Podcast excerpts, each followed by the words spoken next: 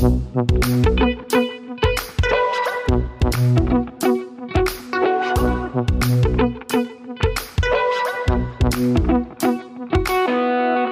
und herzlich willkommen zu einer neuen Folge Praktisch Theoretisch, dem Wissenschaftspodcast aus der Uni Bielefeld, in dem wir praktische Fragen stellen, denen wir dann wissenschaftlich nachgehen. Wie immer mit Stefan. Hallo und mit mir Rebecca. Und heute geht es äh, mal um was, was ich weiß, ich glaube, da haben wir noch nie drüber gesprochen, zumindest. Wenn das jetzt nicht stimmt, dann korrigiert mich gerne an die ZuhörerInnen. Heute geht es nämlich um das Thema so Fußball, Baseball, Leichtathletik, also um Sportarten, ihre Zelebrierung, äh, inklusive Merchandising, also von Schal bis irgendwelche Finger und irgendwelche, wie nennt man diese Schaumstofffinger, genau. Und was immer man sich da vorstellen kann, Borussia, Socken, Köln, T-Shirts, gefüllte Stadien und Fandom. Äh, das prägt ja sehr viele Gesellschaften und Kulturen, was heißt, dass das Ganze auch eine sehr große Reichweite hat. Und dann ist auch so ein bisschen die Frage, haben Sie damit auch eben eine ähnlich große Verantwortung gesellschaftlich gesehen? Und im Winter 22 soll ja die nächste WM in Katar stattfinden. Also in einem Land, in dem die äh, Menschenrechte von ArbeiterInnen, die etwa die Stadien gebaut haben, missachtet werden.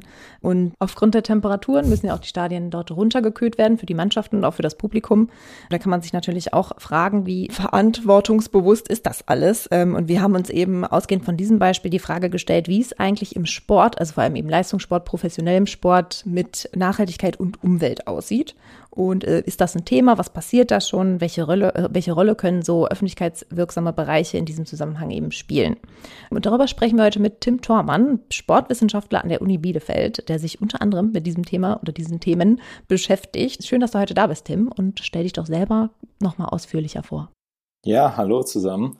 Danke für die Einladung erstmal. Ja, wie du schon gesagt hast, ich bin Tim, wissenschaftlicher Mitarbeiter im Arbeitsbereich 3 der Sportwissenschaften an der Universität Bielefeld habe meinen Bachelor ursprünglich in Mainz gemacht, in Wirtschaftswissenschaften, habe mich dann aber immer für den Sportbereich schon stark interessiert und bin dann in die Sporthochschule in Köln gewechselt ähm, für meinen Master und habe anschließend im Mai 2020 meine Promotion in Bielefeld begonnen, da ich meine jetzige Chefin und äh, die Leiterin des Arbeitsbereichs Pamela Wicker aus Köln schon kannte.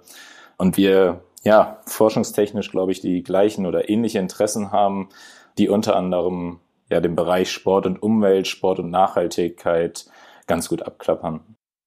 Sehr schön. Ja, ihr hört schon, das passt also schon mal zum Thema. Deswegen haben wir ihn natürlich auch ausgewählt.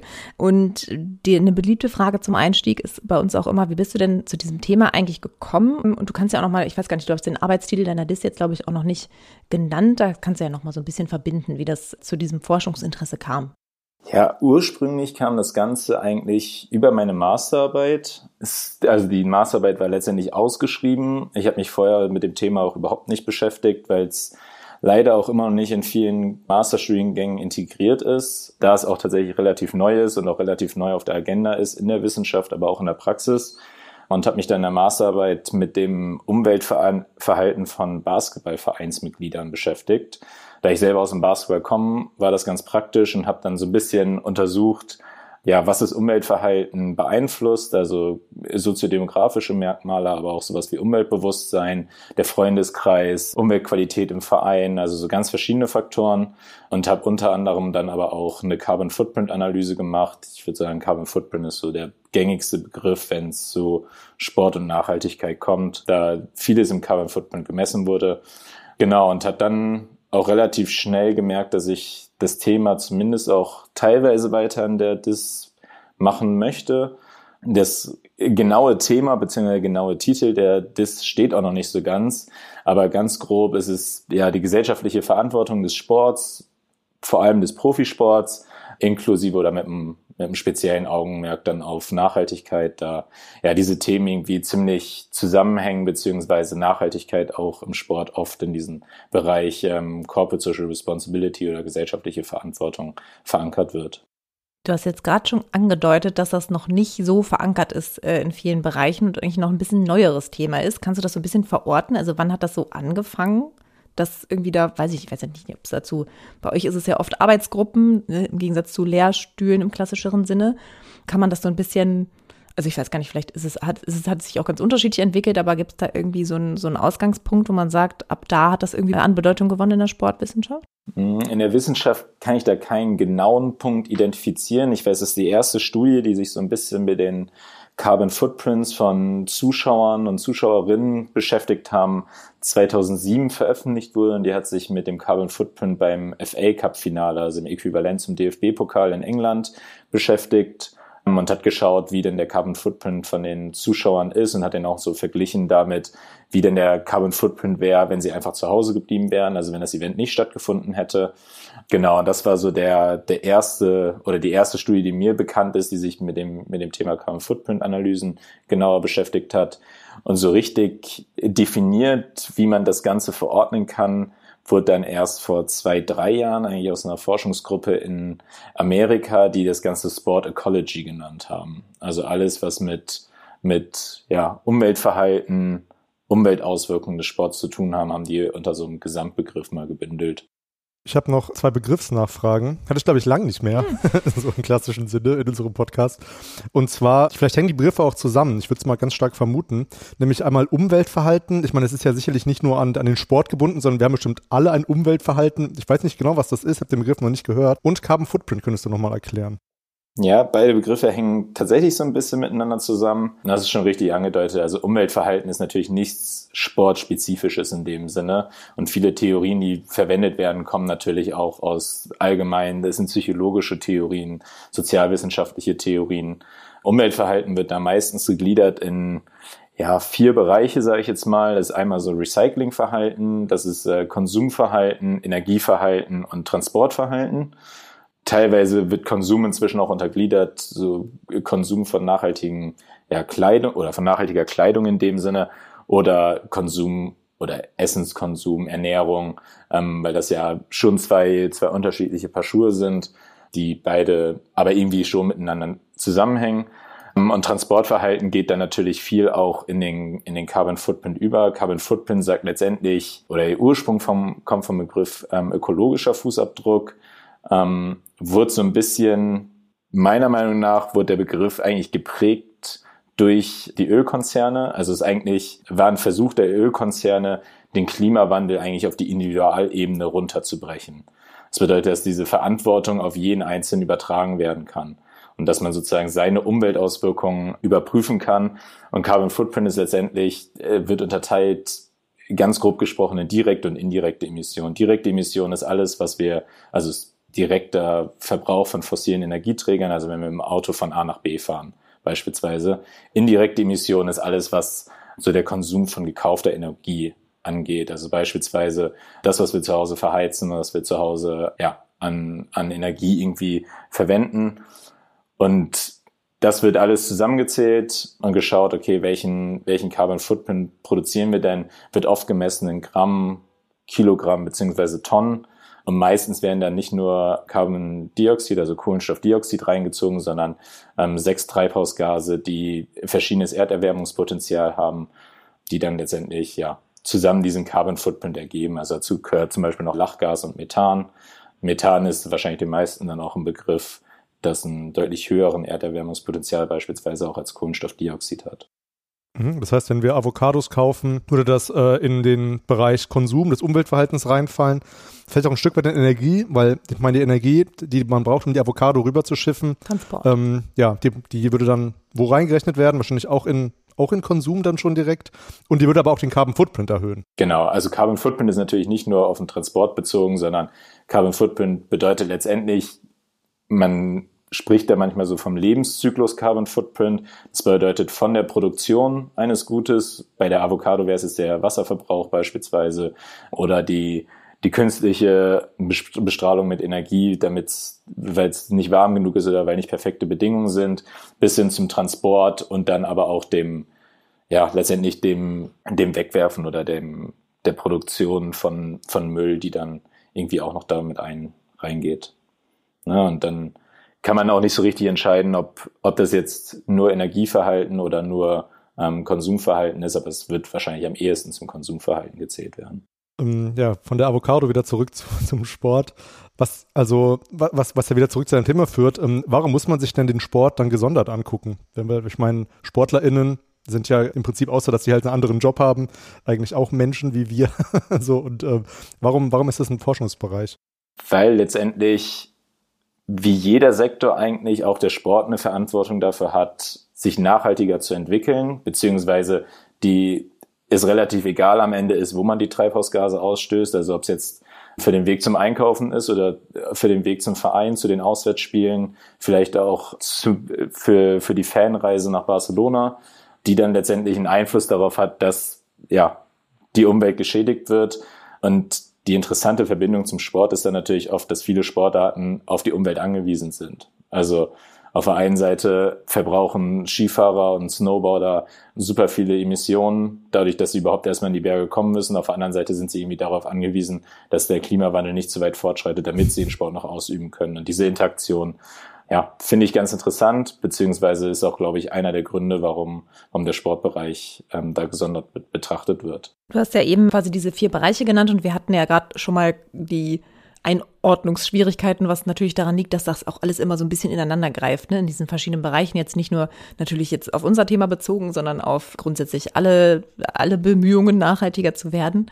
Also könntest du trotzdem irgendwie identifizieren, beim Thema Sport ist eins irgendwie nochmal rausgegriffen, besonders problematisch? Oder würdest du sagen, wie, wie wahrscheinlich, was ich gerade schon gesagt habe, in vielen Bereichen, dass das eigentlich alles ineinander greift? Oder gibt es da so eine Sache, die man identifizieren kann, wo man sagen kann, das ist ganz, ganz kritisch. Da könntet ihr echt mal ein bisschen weniger Footprints machen, kleineren Footprint, so. Also für mich persönlich ist es ehrlich gesagt das Transportverhalten, beziehungsweise das Reiseverhalten, weil wenn man, wenn man die Carbon Footprints aus den verschiedenen Bereichen, die bei so einem, so einem Sportevent entstehen, miteinander vergleicht und dann vergleicht, okay, wie viel Emissionen äh, entstehen aus dem Abfall, der produziert wird, wie viel Emissionen entstehen aus dem, aus dem Essen, was konsumiert wird und wie viel Emissionen entstehen daraus, dass die Fans von A nach B reisen, aber auch die Mannschaften von A nach B reisen, ist einfach der größte Faktor und auch einer der Faktoren, die man halt wirklich ja gezielt angreifen kann, um den Carbon Footprint zu verbessern. Gab da vor zwei Jahren oder letztes Jahr, ich weiß nicht mehr genau, gab es auch einen ziemlich großen öffentlichen Aufschrei, als die Nationalmannschaft von Stuttgart nach Basel geflogen ist, obwohl die Zugstrecke, glaube ich, zwei Stunden sind, wo sie es damals mit der Pandemie begründet haben und aber auch mit, ähm, mit der Regeneration, wo viele sich aber trotzdem gefragt haben, ob das noch so zeitgemäß ist. Deswegen würde ich sagen, gerade das Reiseverhalten ja, wird besonders oft betrachtet im, im Sportbereich. Vor allem finde ich Fliegen, also Fliegen ist ja auch nicht so geil für die Durchblutung, dann finde ich das mit der Regeneration schon fast wieder ein lustiges, also lustiges Argument, oder? Wäre es dann nicht eigentlich zum Beispiel besser für die Beine oder so, wenn man im Zug fährt? Dazu kenne ich mich biologisch zu wenig aus ähm, mit dem Regenerationsverhalten, aber es macht wahrscheinlich keinen Riesenunterschied. Wie gesagt, es ist eine zweistündige Zufahrt. Ist, ja. Wir reden jetzt nicht über sechs, sieben Stunden, wo man irgendwie gequetscht sitzt und sind wir ehrlich, die würden wahrscheinlich auch sich nicht in die zweite Klasse der Deutschen Bahn setzen, sondern vermutlich ein eigenes Abteil haben, wo sie genug Beinfreiheit haben. Mit ja. eigenen äh, Service-Dienstleistern, äh, Service-Personen. Das fand ich jetzt schon mal ganz interessant, weil das ist natürlich ein gutes Beispiel, ne? wenn man irgendwie so einen Flug hat, den man gut durch eine Zugfahrt ähm, irgendwie ersetzen könnte.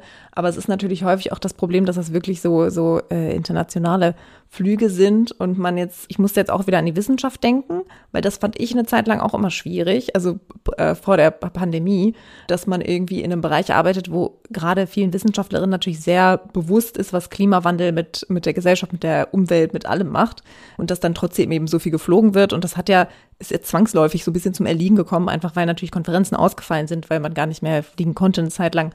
Und das ist ja eigentlich eine sehr positive Entwicklung, dass man jetzt auch viel mehr hybride Veranstaltungen, wobei man da natürlich wieder über Streaming und Internet und bla bla bla, da kann man natürlich auch drüber sprechen.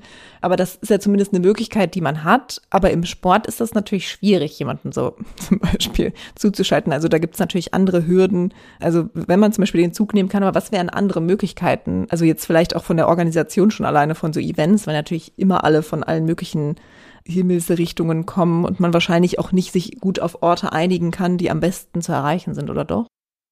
Also wäre denn, also das ist eigentlich so eine Frage fast für den Schluss, aber wäre denn so eine, so eine Welt ohne internationalen Sport denkbar? Weil ich hm. meine, die SportlerInnen sind ja nur eine Sache, haben wir ja gerade gehört, das sind ja wahrscheinlich auch die, die ich meine, Fußballverein sind dann irgendwie, was weiß ich, 30 Menschen oder so.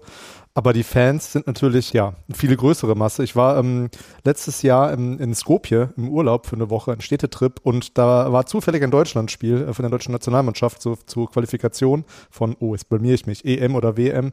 Und wir haben super viele deutsche Fans da getroffen. Die sind halt so alle auch nach Skopje, ja, geflogen.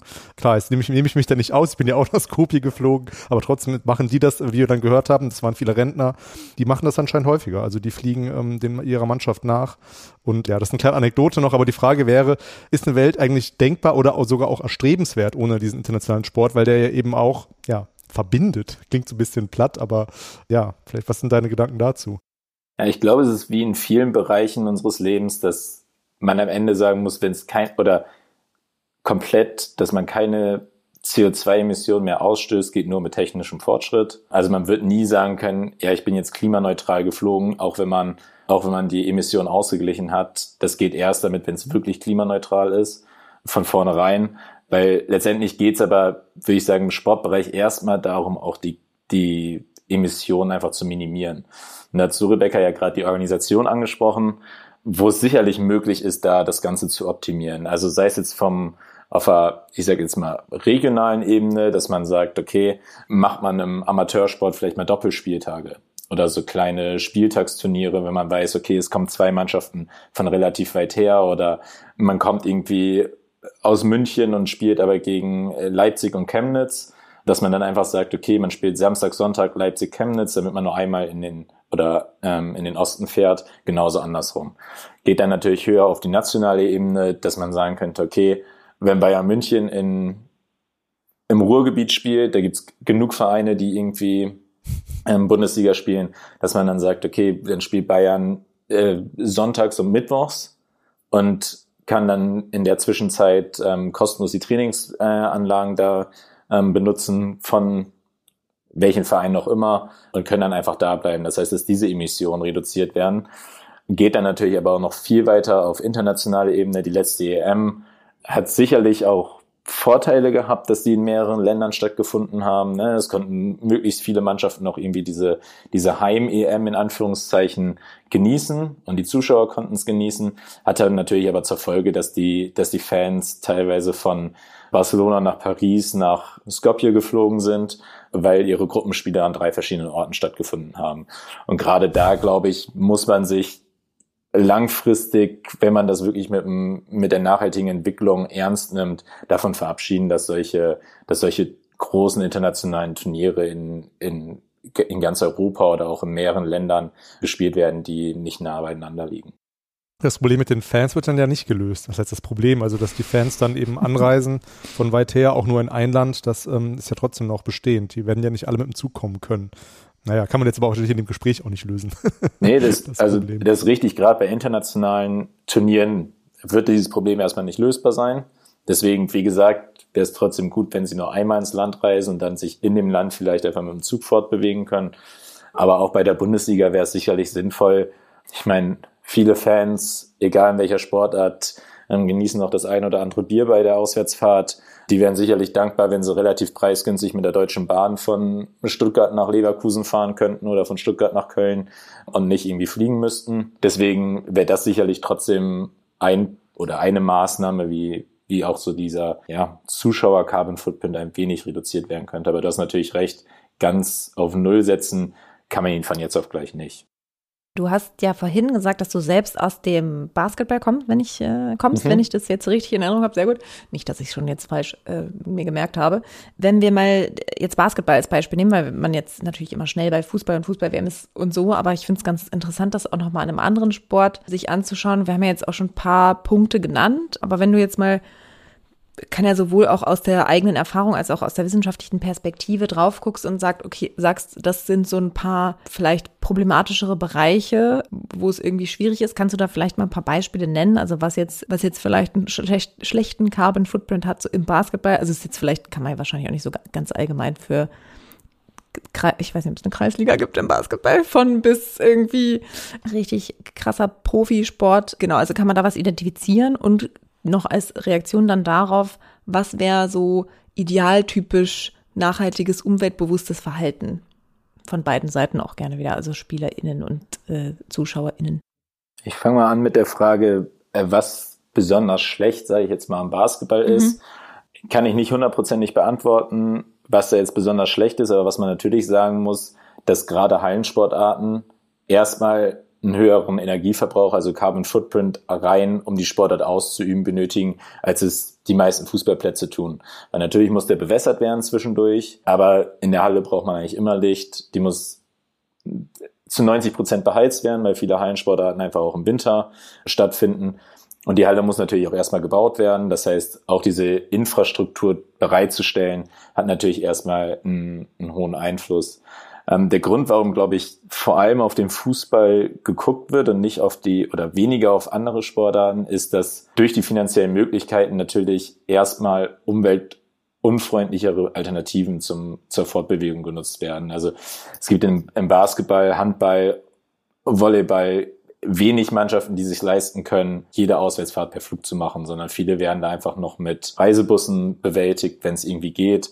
Sicherlich Oldenburg, München ist auch da ein bisschen schwierig.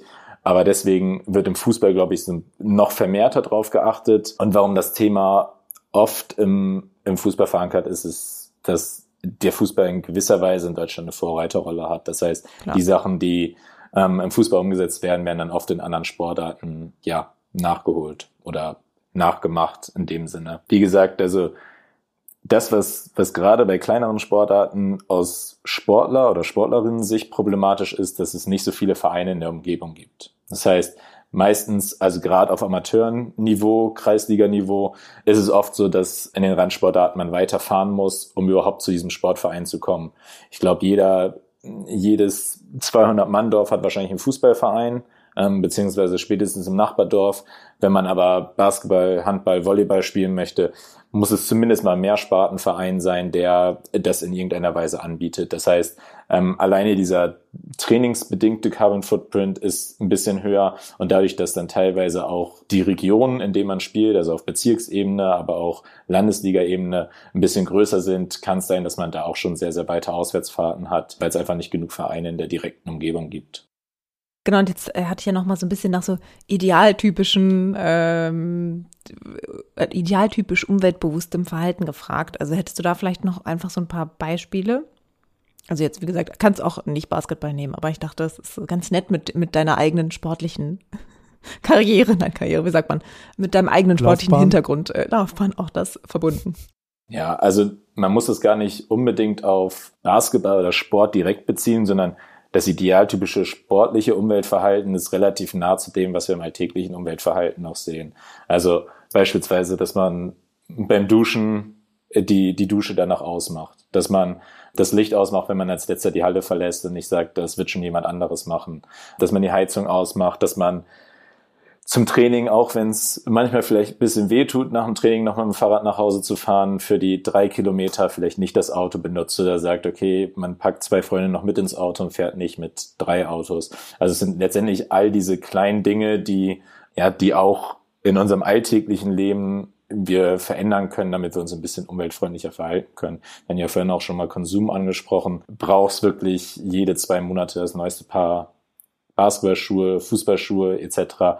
Oder reicht es nicht irgendwann, dass man sagt, okay, ich nutze es jetzt einfach mal, vielleicht hole ich mir noch ein zweites und dann nutze ich die beiden, bis sie dann irgendwann kaputt sind und bis ich sie wirklich nicht mehr benutzen kann und nicht nur, weil es cool ist oder Mode ist, mir ein neues zu kaufen. Ne, und das sind halt letztendlich ist sportliches Umweltverhalten, was aber auf alle Alltagsbereiche sich auch übertragen lässt. Worüber ich neulich nachgedacht habe, ich spiele seit einer Weile Tennis, ähm, sehr laienhaft und schlecht, aber gerne. Und ich habe über Tennisbälle nachgedacht, weil man da natürlich extrem hohen Verschleiß hat und Verbrauch und die werden irgendwie natürlich gerade in der ähm, Sommersaison ja auch, also die liegen dann halt einfach irgendwo rum und sind natürlich nicht besonders kompostierfreundlich. Also die, die verrotten ja nicht wirklich, ne? Wahrscheinlich ist hält so ein Tennisball auch einfach sehr, sehr lange, wenn er dann irgendwie so äh, in der Natur rumliegt. Und dann hatte ich irgendwie zufällig meinen, äh, den Trainer gefragt, ob es nicht irgendwie schon so Bemühungen gibt, vielleicht auch für so äh, keine Ahnung, kompostierbare oder verrottende Tennisbälle gibt. Und er meinte, es gab da anscheinend mal auch so ein Startup, aber es hat sich halt nicht so durchgesetzt, weil die dann einfach von der Funktion halt nicht so gut waren. Und das fand ich ganz interessant, weil ich da vorher noch nicht so drüber nachgedacht hatte. Und das Problem hat man ja an so ganz vielen Ecken mit solchen Verbrauchssachen, also es ist ja eine Sache, ob du dir alle zwei Monate neue Schuhe kaufst, aber so wenn die Bälle halt weg sind oder nicht mehr gut springen oder so, dann brauchst du die halt neu ne, in verschiedenen Ballsportarten natürlich. Und auch dieses Thema natürlich irgendwie Sportkleidung ist ja auch immer so von den Zusammensetzungen her sehr kunststofflastig natürlich auch aus Gründen. Also wenn man schon mal im Baumwollpulli joggen war, dann weiß man auch, warum das äh, grauenvoll ist und man das lieber nicht tun sollte. Aber genau, solche, also solche Punkte, darüber haben wir jetzt noch gar nicht gesprochen, aber das ist natürlich auch irgendwie wieder so ein, so ein schwieriges Abwägen wahrscheinlich immer zwischen, es muss halt funktional genug sein, damit es irgendwie, ne, damit man auch die umweltfreundlichere Variante dann irgendwie nutzen kann wahrscheinlich. Ja, auf jeden Fall. Da sind natürlich Sportarten wie Tennis, Golf auch, die einfach einen hohen Verschleiß in solchen Materialien haben, sind dann natürlich deutlich anfälliger als sowas wie Basketball oder Handball, wo die Bälle erstmal relativ lange halten. Also die haben natürlich auch einen Verschleiß. Aber da ist schon recht, dass es da noch keine richtigen Mittel gibt, die danach auch vernünftig weiter zu benutzen. Und ja, dass es da immer so eine kleine, so einen kleinen Disput gibt zwischen sind sie funktionstüchtig oder sind sie vielleicht qualitativ ein bisschen schlechter, aber dafür irgendwie ja recycelt worden. Ähm, beispielsweise im Golf gibt es, dass die Bälle aus den Teichen gefischt werden und man die relativ günstig erwerben kann, die natürlich dann nicht so gut sind wie ein neuer Ball, aber wo es wahrscheinlich 99 Prozent aller Spieler überhaupt nicht merken. Und die sind tatsächlich relativ beliebt, aber ich weiß, es halt in vielen anderen Sportarten dann wirklich qualitativ deutlich schlechter wird. Du hast ja jetzt schon vorhin den Begriff Corporate Social Responsibility äh, erwähnt. Der kommt mir auch bekannt vor aus der Wirtschaftsgeschichte. Also ich hatte mal einen Vortrag dazu gehört, der hieß im Untertitel dann ähm, die Verantwortung von Firmen im Kapitalismus. Also geht es so um die Frage bei diesem, bei diesem Corporate Social Responsibility Konzept, ob Firmen noch eine andere Auf Mission haben oder eine andere Verantwortung haben, als Profit zu machen, sondern eben auch eine für die Umwelt, für die Gesellschaft. Und man kann natürlich jetzt auch diese großen Sportvereine als Firmen auffassen. Also das sind auch Akteure auf dem äh, Kapitalismus kapitalistischen Markt. Und ich habe mich dann so gefragt, also offen, offensichtlich hat man dann hat man direkt so Sachen wie Sponsoring im Kopf. Also die Fußballvereine lassen sich auch von anderen Firmen wiederum, äh, sind selbst Firmen, aber lassen sich auch eben sponsern. Und gibt es da schon Überlegungen, welche Sponsoren man da einbindet? Ähm, es, es gibt aktuell das Beispiel Tesla, Erstmal würde man vermuten, okay, die sind toll, weil die machen ja E-Autos, aber in Grünheide sind die halt in einem Wasserschutzgebiet und da, da lief jetzt auch irgendwie letztens was aus, was war nicht so gut. Also gibt es eine Überlegung, solche, solche Sachen vielleicht nicht in einzubinden in Werbung oder gerade oder also ja, gibt es da eben schon solche Erwägungen äh, gegen, äh, von den Sportvereinen? Der Begriff Corporate Social Responsibility ist ganz interessant, weil der schon relativ früh im Sportbereich Einzug gehalten hat. Also viele Vereine haben halt sehr früh gemerkt, dass sie eine gesellschaftliche Verantwortung haben und der Gesellschaft was zurückgeben müssen. Und der wurde ganz ursprünglich mal unterteilt in so verschiedene Dimensionen. Dazu gehörte ökonomische Verantwortung auch, was letztendlich nichts mehr bedeutet, als man muss am Ende Break-Even sein, beziehungsweise einen kleinen Gewinn erwirtschaften, damit man langfristig einfach überlebt. Ne? Wenn man Arbeitgeber auch ist und dann Arbeitsplätze sichern muss. Und dann wird der Begriff rechtliche Verantwortung benutzt. Das bedeutet letztendlich einfach, dass man sich an die Gesetze hält und nicht gegen das Gesetz agiert. Beide Bereiche ja relativ intuitiv und relativ leicht umzusetzen.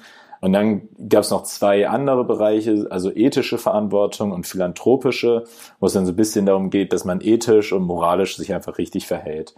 Ähm, in der Nachhaltigkeit wird das Ganze als Drei-Säulen-Modell bezeichnet, auch mit ökonomisch, sozialer und ökologischer Verantwortung. Und im Sportbereich eigentlich der Bereich, der am meisten Beachtung findet oder fand, war der soziale Bereich. Weil viele gesagt haben, okay, wir können durch unsere Strahlkraft irgendwie was zurückgeben, wir können Bildungsinitiativen starten, wir können im Bereich Inklusion, Integration tätig sein, Antirassismus, aber auch zum, zur Gesundheit beitragen. Also eigentlich, ja, dieser ganze Bereich soziale Verantwortung wird, wird eingebunden. Und dass man über Sponsoren nachgedacht hat, inwiefern die in diesen, also diesen, dieser gesellschaftlichen Verantwortung entsprechen. Auch das gab es, glaube ich, schon relativ früh. Also ich weiß es, bei Werder Bremen gab es einen ziemlichen Aufschrei, als Wiesenhof dann Trikotsponsor geworden ist. Äh, bei Bayern jetzt ziemlich neu ist natürlich dieses Qatar Airways Sponsoring, was auf der Mitgliederversammlung sehr, sehr stark kritisiert wurde ähm, und wofür der Verein viel in der Kritik stand. Aber man muss ehrlicherweise sagen, dass es oft auch so ist, dass die Sponsoren die, die Aktivitäten des Vereins ein wenig treiben. Ne, also dass Sponsoren irgendwann auch sagen, wir können euch nicht weiter sponsern, wenn ihr nicht einen Mindeststandard an gesellschaftlicher Verantwortung zeigt. Und sei es jetzt ökologische Nachhaltigkeit oder soziale Nachhaltigkeit, ne, das einfach wenn, wenn Sponsoren oder Firmen sich das selber auferlegt haben, dann werden natürlich die Sponsorings hinterfragt. Das heißt, es ist so eine kleine Interaktion zwischen dem Verein, der sagt, okay, wer soll uns sponsoren und wer nicht, und den Sponsoren dann letztlich auch, die sagen, okay, wen können wir denn sponsoren und wer passt in unser Profil rein. Ja, und bei Bayern ist es sehr extrem, weil auf der einen Seite Qatar Airways von vielen sehr kritisch betrachtet wird. Auf der anderen Seite ist die Allianz, glaube ich, in vielen so Nachhaltigkeitsindex von Unternehmen relativ weit oben. Und die Allianz hat auch ganz klar gesagt, okay, ihr müsst weiter euch verbessern, was so ökologische Nachhaltigkeit angeht, weil es einfach von uns als Unternehmen gefordert wird und wir uns das auferlegt haben. Jetzt hast du schon Katar erwähnt, dann können wir bei dem Thema ja mal kurz bleiben. Ja, wir haben, hatten das in unserem Intro ja auch schon drin. Also in Katar findet die nächste Fußball-WM statt, auch unüblicherweise ähm, im Winter. Das hat wahrscheinlich Gründe äh, aufgrund des Klimas, des Wetters. Und es gab immer wieder Skandale, ähm, was jetzt die ArbeiterInnen angeht, die ähm, eben nicht aus Katar kamen, die aus dem Ausland kamen, aus, ähm, aus Südostasien, ja, dann eben ein bisschen mittlerweile ungefähr, es sind ja abstruse Zahlen, es sind glaube ich 12.000 ArbeiterInnen umgekommen in Katar. Ich meine, allein das würde ja schon reichen, äh, also müsste eigentlich reichen für einen riesigen Aufschrei. Trotzdem soll die WM da noch stattfinden. Es gibt aber auch mittlerweile, glaube ich, einzelne Länder, Länder und Vereine, die sich da schon äh, zu geäußert haben und vielleicht auch nicht mehr hinfliegen wollen. Weißt du da mehr drüber? Und vor allem, wie sollte man sich deiner Meinung nach als Verein oder als, als, als, als auch als ZuschauerInnen verhalten, diesem, diesem, ja, diesem Ereignis gegenüber? Wie verhältst du dich de dem gegenüber? Denn also all diese Fragen äh, können wir jetzt mal aufmachen, ähm, was Katar angeht. Das ist tatsächlich eine sehr interessante Frage, die ich selbst für mich selber auch noch nicht final geklärt habe. Du hast natürlich recht. Also gerade wenn man mal vergleicht, was auf dem Papier steht und was dann am Ende umgesetzt wird, liegen da Welten dazwischen. Also ich habe für, für ein Projekt mal den Nachhaltigkeitsbericht oder die Nachhaltigkeitsstrategie ja, von Katar mir angeschaut und ja, ist eigentlich, da steht so viel drin, was am Ende wirklich überhaupt nicht umgesetzt wird. Was ganz interessant ist, ich habe ja gerade erwähnt, dass Sport vor allem im Bereich soziale Nachhaltigkeit und soziale Verantwortung sehr stark vertreten sind. Und gerade da wird Katar jetzt zum Beispiel sehr, sehr stark kritisiert, dass sie sagen, Arbeitsbedingungen von, von Gastarbeitern und Gastarbeiterinnen, aber auch dieses ganze, dieses ganze Thema Geschlechterunterschiede, also wie wird mit Frauen umgegangen in den jeweiligen Ländern, haben die Frauen die gleichen Chancen? Auch das zählt ja letztendlich zu sozialer Nachhaltigkeit dazu, wo Katar jetzt auch nicht gerade das Vorzeigeland ist.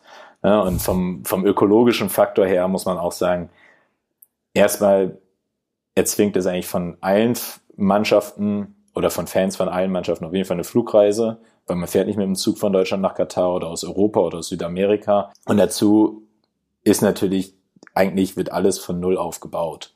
Also das heißt, die ganzen Stadien, das eine wird wieder abgebaut, weil sie schon gemerkt haben, eigentlich haben wir nicht so richtig eine Verwendung danach. Das sind natürlich Emissionen, die am Ende des Tages einfach in der Luft sind und die auch nicht mehr wegkommen. Selbst wenn man es wieder abbaut, ja, hat man am Ende trotzdem die Emissionen geschaffen. Das heißt, auch aus ökologischer Sicht ist es natürlich eine Katastrophe, ganz, ganz zu schweigen davon, dass die Stadien runterklimatisiert werden sollen, weil es trotz der Winter-WM zu heiß ist, was natürlich ja, also jeder, der, der es in Deutschland äh, wagen würde zu sagen, ja, ich klimatisiere meinen Balkon, wird, glaube ich, sofort äh, für verrückt erklärt werden.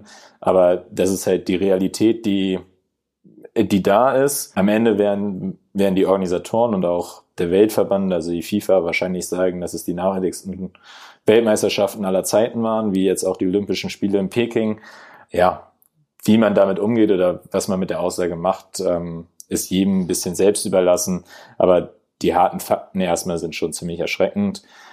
Dann hast du gefragt, wie, wie Vereine oder auch Spieler damit umgehen sollten oder auch Zuschauer. Auch das ist nicht einfach zu beantworten. Also der norwegische Fußballverband hat einen Boykott schon ins Spiel gebracht. Ich glaube, einzelne Spieler, Leon Goretzka, äh, Joshua Kimmich, haben sich beispielsweise auch schon sehr, sehr kritisch über die WM in Katar geäußert. Auf der anderen Seite muss man vielleicht am Ende dann noch die andere Perspektive sehen und sagen, okay, es ist für viele Spieler einfach der Lebenshöhepunkt. Es ist das, das Turnier oder eine Weltmeisterschaft ist einfach das, worauf sie ihr Leben lang hinarbeiten, genauso wie die Olympischen Spiele in anderen Sportarten. Kann man ihnen da wirklich einen Vorwurf machen, dass sie daran teilnehmen? Oder anders gefragt, würden wir in ihrer Situation darauf verzichten? Ich glaube, da würden auch sehr viele Leute sagen, ja, ich bin zwar umweltbewusst, aber auch nicht so umweltbewusst. und würden einfach auch sagen, okay, dann ja, muss ich jetzt einen sauren Apfel beißen, ich kann nichts dafür, dass die dahin vergeben wurden. Wie man sich als Zuschauer oder Zuschauerin verhalten sollte, es wäre nicht das erste Land, wo ich hinfliegen würde für eine WM. Anders als beispielsweise dann 2026 in Amerika oder Nordamerika, Kanada, Mexiko, wo es dann, glaube ich, einfach auch attraktiv für viele ist, einfach Urlaub danach da zu machen. Wäre jetzt in Katar nicht unbedingt der Fall. Und wie man sich zu Hause verhalten sollte, ja, gibt's gibt's ja ganz unterschiedliche Meinungen. Bei mir persönlich, also es gibt Argumente dafür, dass ich sage, ich gucke nichts und momentan werde ich oder bin ich auch der Meinung, dass ich es nicht konsumieren werde. Auf der anderen Seite gibt es natürlich auch die Stimmen, die sagen, wenn wir es nicht konsumieren, ändert es erstmal nichts daran. Ähm, also wir müssen Aufmerksamkeit für die, für die Bedingungen vor Ort schaffen. Das ist so ein kleiner Zwiespalt. Ich glaube, so richtig, ja, so richtig Ergebnisse wird man erst erzielen, wenn sich wirklich fünf, sechs, sieben große Nationen dafür entscheiden würden am Ende, dass sie sagen, sie fliegen nicht hin. Also beispielsweise, wenn die, ja, die top-europäischen Mannschaften zusammen mit Brasilien und Argentinien am Ende sagen, nee, wir nehmen nicht teil, weil es sind klare Menschenrechtsverstöße und es ist klimatisch eine Katastrophe. Auf der anderen Seite muss man dann sagen, dann finden die, also finden die Weltmeisterschaften woanders statt, was ökologisch wahrscheinlich ähnlich problematisch ist und viele der Stadien stehen auch schon. Also der Fehler wird viel, viel früher begangen und es ist in meiner, in, oder aus meiner Sicht ein bisschen fraglich, inwiefern der Fehler ausgebügelt werden kann durch einen Boykott von einem persönlich, sondern es müsste dann halt großflächiger dieser Boykott sein. Und von Verbandsseite muss man ganz ehrlich sagen, sind sie halt auch auf die Gelder der FIFA angewiesen. Das heißt, wenn sie es boykottieren, fehlen die Gelder. Und das bedeutet letztendlich für den Verband, dass er eigentlich die ganzen Mannschaften, die unter der Nationalmannschaft kommen, also das heißt die regionalen Sportverbände, die lokalen Sportvereine dann, die alle davon profitieren, dass die deutsche Nationalmannschaft an Großereignissen teilnimmt. Diese Finanzierung würde natürlich auch deutlich gekappt werden. Das heißt, am Ende die Leidtragenden wahrscheinlich von so einem Boykott wäre gar nicht unbedingt nur die Nationalmannschaft, sondern es könnte auch Auswirkungen auf ganz andere Bereiche haben. Deswegen ist es meiner Meinung nach echt super schwer zu, zu beantworten, wie man sich richtig verhält, weil da, glaube ich, auch viele Mechanismen im Hintergrund stattfinden, die man für sich gar nicht so bewerten kann. Und ich kann beide Argumente absolut verstehen. Also wenn man teilnimmt, aber wenn man auch nicht teilnimmt. Also man fragt sich dann so ein bisschen, also man hört jetzt schon raus, dass die Entscheidung, dass die eben viel früher schon falsch getroffen wurde, als jetzt, ja, die Stadien sind gebaut, äh, die Fans sind vielleicht auch gar nicht so informiert unbedingt, was da wirklich genau abgeht, weil sicherlich die, ähm, die FIFA äh, da nicht so hinterher ist, das auch publik zu machen. Die hat ja kein Interesse daran, dass es irgendwie boykottiert wird.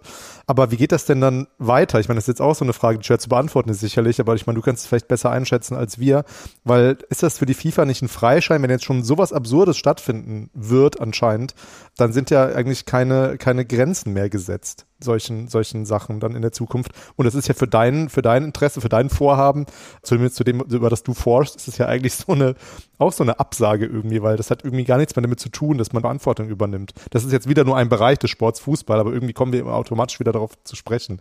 Ja. Nee, absolut. Und ich meine, allein das dass diese WM in erster Linie dahin vergeben wurde. Und ich meine, der frühere FIFA-Präsident und der frühere Präsident der Europäischen Fußballunion stehen jetzt vor Gericht in der Schweiz wegen Korruption.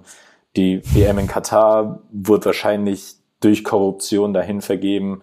Das heißt, diese Probleme liegen viel tiefer verwurzelt in den einzelnen oder in dieser einzelnen Organisation. Und ich glaube, man muss sich in gewisser Weise, also ich will gar nicht alles schlecht reden, was die FIFA macht, weil die sicherlich auch gute und coole soziale Projekte haben, die wirklich auch einen Mehrwert für die Gesellschaft bringen, dass man in, oder dass die FIFA insgesamt sich an moralisch und ethischen Standards irgendwie orientiert, die für uns in Deutschland größtenteils gelten. Ich glaube, ja, diesen Gedanken muss man langsam, aber sicher in gewisser Weise auch verwerfen. Ich glaube, man kann sich das teilweise auch immer gar nicht so vorstellen, also es ist immer so mein Gefühl, dass Leute immer so, je mehr es halt wird und je mehr Aufmerksamkeit, desto korrumpierter werden sie halt auch. Und Fußball ist halt einfach ein ultra krasser Markt. Ne? Also das ist halt irgendwie, da kommt man ja auch nicht wieder von weg. Ne? Also, dass man zum Beispiel sagen würde, okay, wenn halt die Spieler, ich will mal innen sagen, aber es ist ja die Männer-WM, also wenn die Spieler dahin fliegen würden und nicht noch 50.000 ZuschauerInnen, dann wäre es natürlich auch noch mal was anderes als ne, rein von den, Flugemissionen oder so.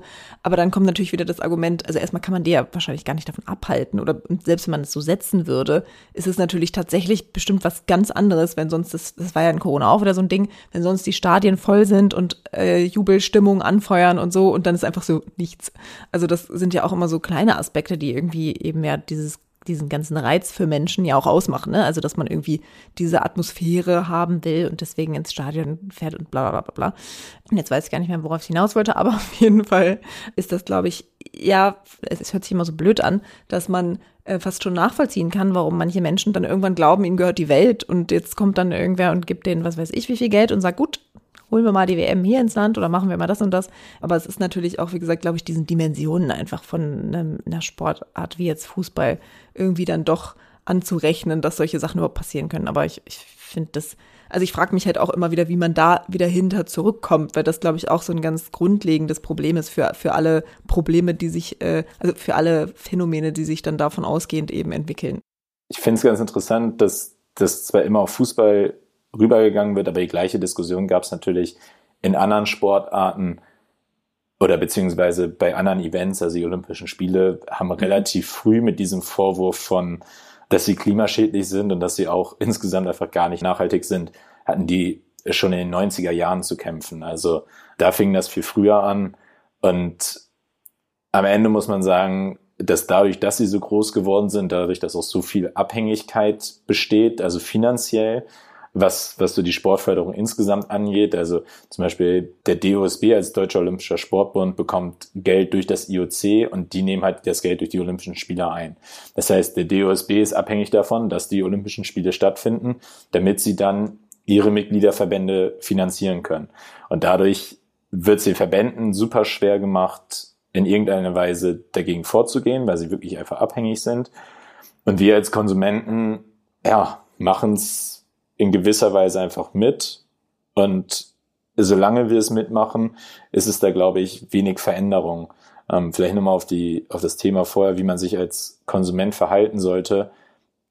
Ich habe für mich irgendwann gesagt, naja, die einzige Möglichkeit wäre, dass wirklich so wenige Leute diese Events schauen, dass es für die öffentlich-rechtlichen nicht mehr sinnvoll wäre, so viel Geld in die Hand zu nehmen für diese Übertragungsrechte. Weil ab diesem Zeitpunkt haben die, die großen Organisationen natürlich auch wieder ein Interesse daran, ja, dass, dass die Gelder wieder in die Hand genommen werden und sich zu verändern. Bestes Beispiel äh, hat überhaupt nichts erstmal mit, mit der Umwelt zu tun, aber war die Tour de France, die in den 2000er Jahren ein totales Dopingproblem hatten und wo die ARD irgendwann gesagt hat, ja, okay, wir übertragen es nicht mehr, weil es ist eine unsaubere Sportart und die sehr, sehr stark dafür gekämpft haben in den letzten Jahren, dass sie halt wieder Aufmerksamkeit und Anerkennung bekommen und jetzt auch wieder im öffentlich-rechtlichen zu sehen sind. Ne? Und das wäre, glaube ich, die einzige Möglichkeit, wie man, wie man dem Ganzen so ein bisschen den Riegel vorschieben kann. Aber es müssten dann wirklich ja nicht nur ein paar tausend sein, sondern es müssten in Deutschland wahrscheinlich fünf von zehn Millionen sein, die sagen, okay, Katar WM äh, gucken sie einfach nicht. Rebecca hat schon gesagt, dass wir ähm, noch nie äh, eine Sportwissenschaftlerin oder einen Sportwissenschaftler ähm, im Podcast hatten. Und ja, wir haben sicherlich noch so einige Fragen, die jetzt nicht unbedingt was mit deiner Forschung direkt zu tun haben, sondern so ganz allgemein. Ich fange mal an mit so einer sehr allgemeinen Frage zum, zur Sportwissenschaft, weil es mich auch einfach interessiert. Wie ist es denn mit E-Sports? Gibt es da schon, ähm, also sind die in der Sportwissenschaft angekommen? Die sind ja im Sport, also im allgemeinen Verständnis von was ist Sport, noch nicht so ganz angekommen, aber es ist ja eben auch aus seiner Perspektive als quasi als Wirtschaftswissenschaftler und eben als Sportmanagement-Student sicherlich interessant, weil man mit denen ja auch sehr viel Geld macht und äh, da sind auf jeden Fall große Beträge werden darum geschoben. Ähm, also wie sieht es dann aus mit E-Sports in den Sportwissenschaften? Ich persönlich glaube, dass sie in gewisser Weise schon angekommen sind, also was die Forschung angeht, weil sie natürlich auch einfach ein super interessantes Forschungsgebiet sind für viele Leute, weil sie jetzt sagen, okay, all das, was wir vorher irgendwie untersucht haben, sei es jetzt Bandenwerbung im Stadion oder diese diese Verbindung von der Zielgruppe zu der Sportart ist im E-Sport nochmal deutlich höher als in vielen anderen Sportarten. Also man hat gesehen, dass, dass im E-Sport gerade auch Sponsoren einen hohen Wiedererkennungswert erlangt haben, die teilweise gar nicht in dieser Sportart verankert sind oder dem E-Sports. Also als Beispiel, normalerweise ist es so, dass man sagen würde, okay, ein Softwareunternehmen sponsert ein E-Sport-Unternehmen, weil es irgendwas mit Computer, Computertechnologie zu tun hat und deswegen ja eine hohe Verbindung zu den, zu den einzelnen Zuschauern und Zuschauerinnen ähm, darstellt. Aber es hat sich herausgestellt, dass gerade auch Sponsoren, zum Beispiel ähm, die DHL, hat sich im, im E-Sport sehr innovativ auch am Anfang ja als Sponsor aktiviert und dass die eine sehr, sehr hohe Beliebtheit unter den Zuschauern und Zuschauerinnen hatten, obwohl die eigentlich überhaupt nichts mit dieser Sportart zu tun haben. Das heißt, gerade was so forschungstechnisch, Sportsponsoring, Sportmarketing angeht, würde ich sagen, dass es auf jeden Fall angekommen ist, weil einfach viel Forschung auch gemacht werden kann, die ja mal weg von dem, von dem klassischen Sport sind. Inwiefern E-Sport als Sportart angekommen ist, so auf persönlicher Ebene, ja, weiß ich nicht. Das, ich glaube, dass viele es immer noch nicht so 100% als Sport ak akzeptieren können, aber rein, weil sie wahrscheinlich sagen, Schach ist auch keine Sportart. Sport hat in erster Linie was damit zu tun, höherer Puls, Bewegung, ne, so ganz, ganz grundlegend. Aber auch das ist super individuell. Ähm, das kann man so nicht verallgemeinern. Also auch da gibt's die eine Meinung und eine komplett konträre Meinung. Du hast ja am Anfang auch schon mal gesagt, ne, ihr habt dann eine Carbon Footprint Analyse gemacht. Also jetzt im Rahmen von sportwissenschaftlicher Forschung, zwar jetzt eher am Beispiel äh, von dem, was du schon gemacht hast, du hast da ja auch schon einiges publiziert. Ähm, wie kann man sich das so vorstellen? Also du hast schon gesagt, klar, Theorien ne, werden natürlich von allen möglichen Disziplinen einfach genutzt und da werden auch ähm, viele aus anderen Fächern und Bereichen genutzt. Aber wie kann man sich das so vorstellen? So ein typischer äh, Artikel, an dem du mitarbeitest. Wie äh, geht ihr da so the also theoretisch methodisch vor jetzt in eurem Bereich? Also jetzt spezifisch auch nochmal dieser Umwelt- und Nachhaltigkeitsbereich. Ich würde sagen, dass es gar nicht so unterschiedlich zu vielen anderen Bereichen ist. Also ist natürlich erstmal, dass man ein grundlegendes Interesse an dem Thema haben muss. Ne? Also wenn mich Sport und Umwelt oder Sport und Nachhaltigkeit oder uns nicht interessieren würde, dann hätten wir da drin wahrscheinlich auch nicht geforscht. Und dann schaut man letztendlich erstmal über den Tellerrand hinaus und sagt, okay, was gibt's denn in anderen Bereichen? Welche Theorien werden da benutzt? Welche sind da vielleicht auch ja, sinnvoll auf den Sport anzuwenden? Bei der Carbon Footprint Analyse ist es beispielsweise relativ einfach, weil es da internationale Standards gibt, was man letztendlich beachten muss. Ich habe ja vorhin schon mal über so direkte und indirekte Emissionen gesprochen, also welche man mit einschließen möchte. Ähm, bei unseren Forschungen war das jetzt oft direkte Emissionen, weil wenn wir jetzt zum Beispiel Sportler oder Sportlerinnen angucken oder Zuschauer und Zuschauerinnen, die wissen nicht, welche Energie dabei verbraucht wird, dass sie in der Halle stehen. Die wissen nicht, wie viel, wie viel Strom der Verein verbraucht. Das heißt, da ist es relativ schwer, indirekte Emissionen mit, mit einzubeziehen. Dann braucht man natürlich so eine zeitliche Grenze. Das bedeutet, was schaue ich mir überhaupt an? Ein Heimspiel, schaue ich mir eine Saison an, einen Monat, wie auch immer. Genau. Und dann am Ende muss man noch überlegen, okay, was will man eigentlich betrachten? Will man Zuschauer und Zuschauerinnen anschauen? Möchte man Sportteams anschauen oder ganze Vereine? Das, das ist dann einem selber überlassen. Genau, und da gibt es bei der Carbon Footprint Analyse eigentlich relativ klare Vorgaben, wie es gemacht wird. Und dann haben wir es, oder wir arbeiten viel mit Fragebögen, inzwischen natürlich online und haben dann, ja, es ist eigentlich viel Klinkenputzen. Das bedeutet wirklich Vereine anschreiben, Sportler und Sportlerinnen anschreiben in verschiedenen Sportarten und dann diese Daten zu sammeln. Die geben dann, geben dann zum Beispiel an, wie weit sie zum Training fahren, wie oft sie trainieren, womit sie zum Training fahren und dann kann man das Ganze umrechnen mit Emissionsfaktoren, die das Umweltbundesamt veröffentlicht und er rechnet somit dann zum Beispiel einen trainingsspezifischen Carbon Footprint für die einzelnen Sportler und Sportlerinnen. Und so haben wir es halt in verschiedenen, verschiedenen Bereichen inzwischen gemacht, auch für verschiedene Sportarten. Neuerdings wurde uns das Ganze ein wenig erleichtert, da wir eine Forschungskooperation mit Arminia Bielefeld haben und die, man muss einfach sagen, das Effektivste ist, wenn die so eine Umfrage auf Social Media posten, sehen wir ganz klar, dass die innerhalb von vier Tagen ungefähr den gleichen Rücklauf haben, wie wenn wir zwei Monate Klinken putzen. Ne, also die Reichweite ist einfach deutlich höher. Das ist dann natürlich äh, deutlich einfacher, nochmal an Daten zu kommen. Praktisch. Grüße an Arminia Bielefeld.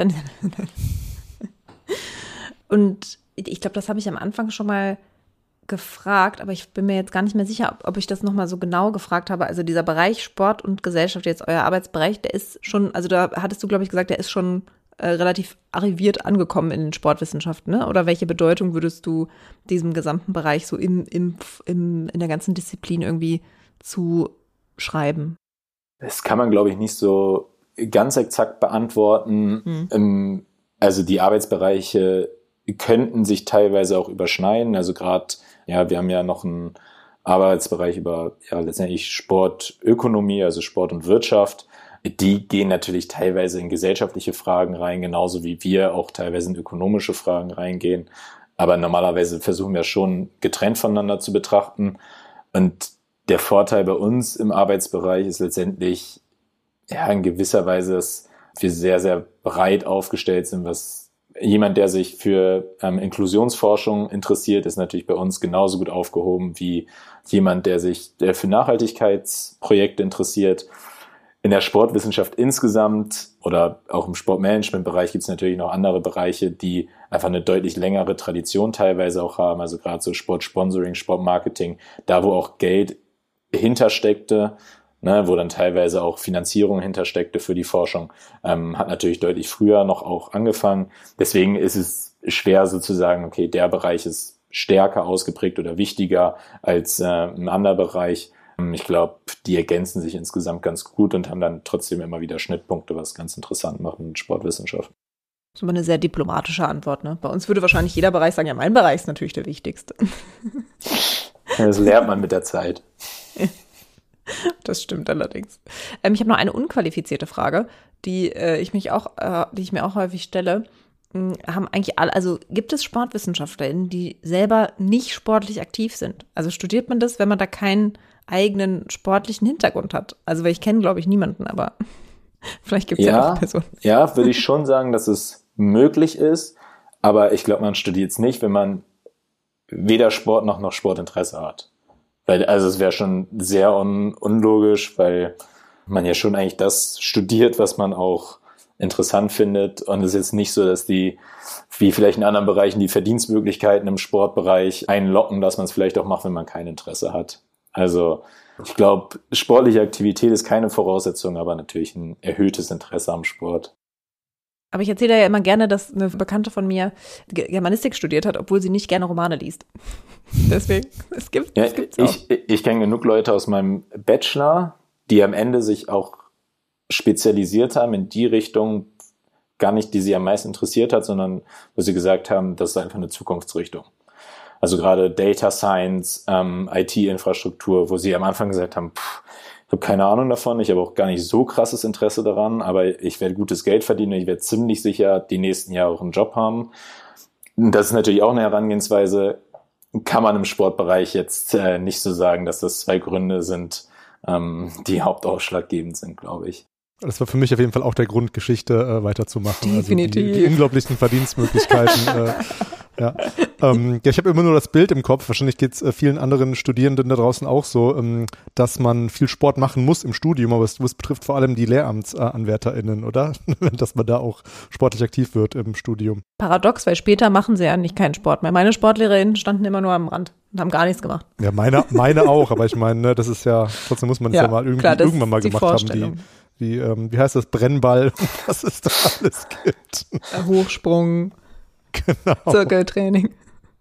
In, in Mainz hieß es, ich glaube, irgendwie bunte Spiele oder so oder Sportspiele, wo wirklich genau sowas letztendlich gemacht wurde. Also ganz verschiedene Spiele, die jeder aus dem Schulunterricht kennt.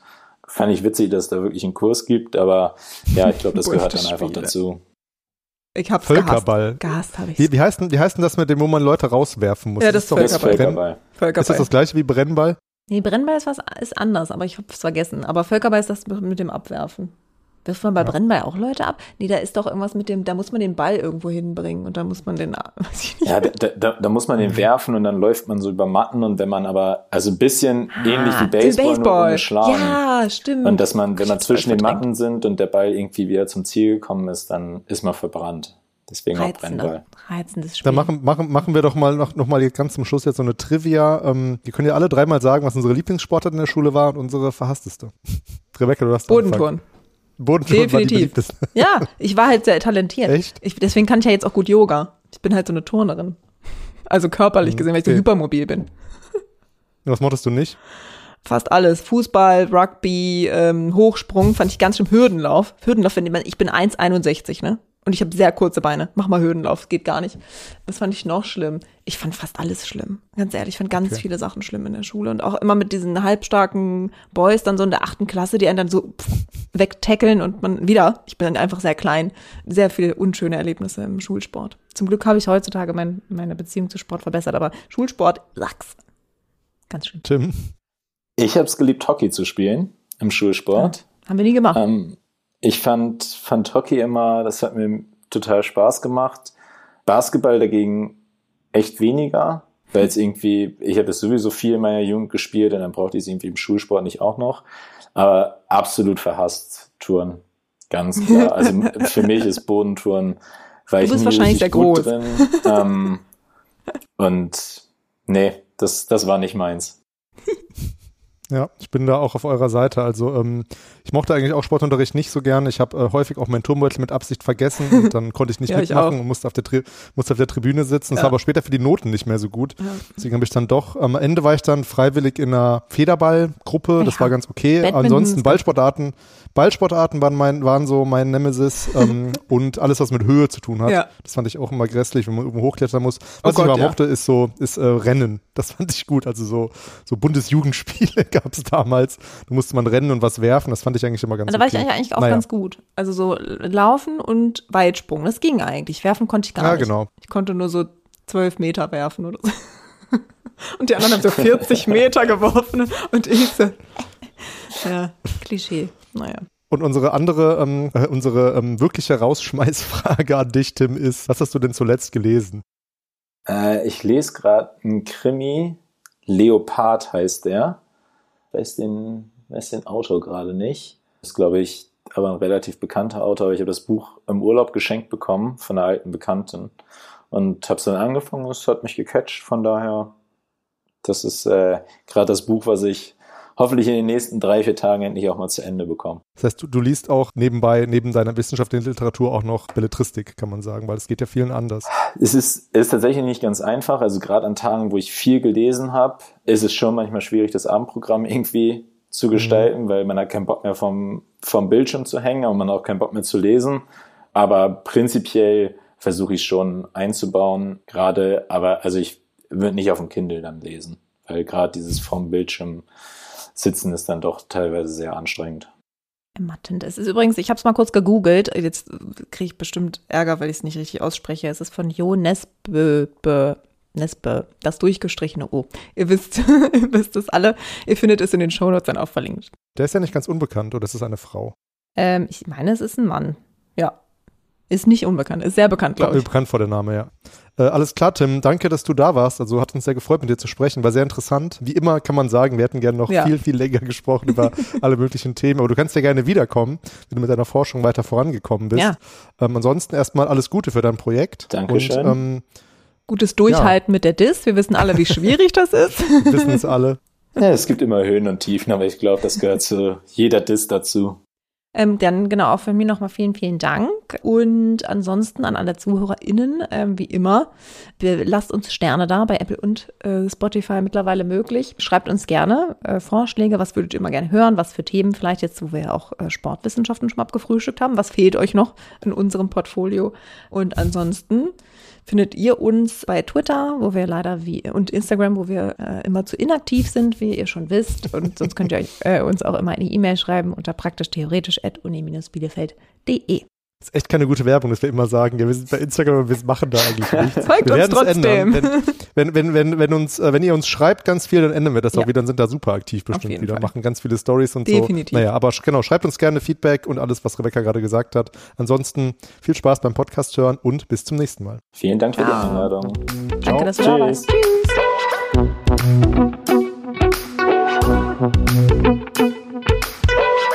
Tschüss.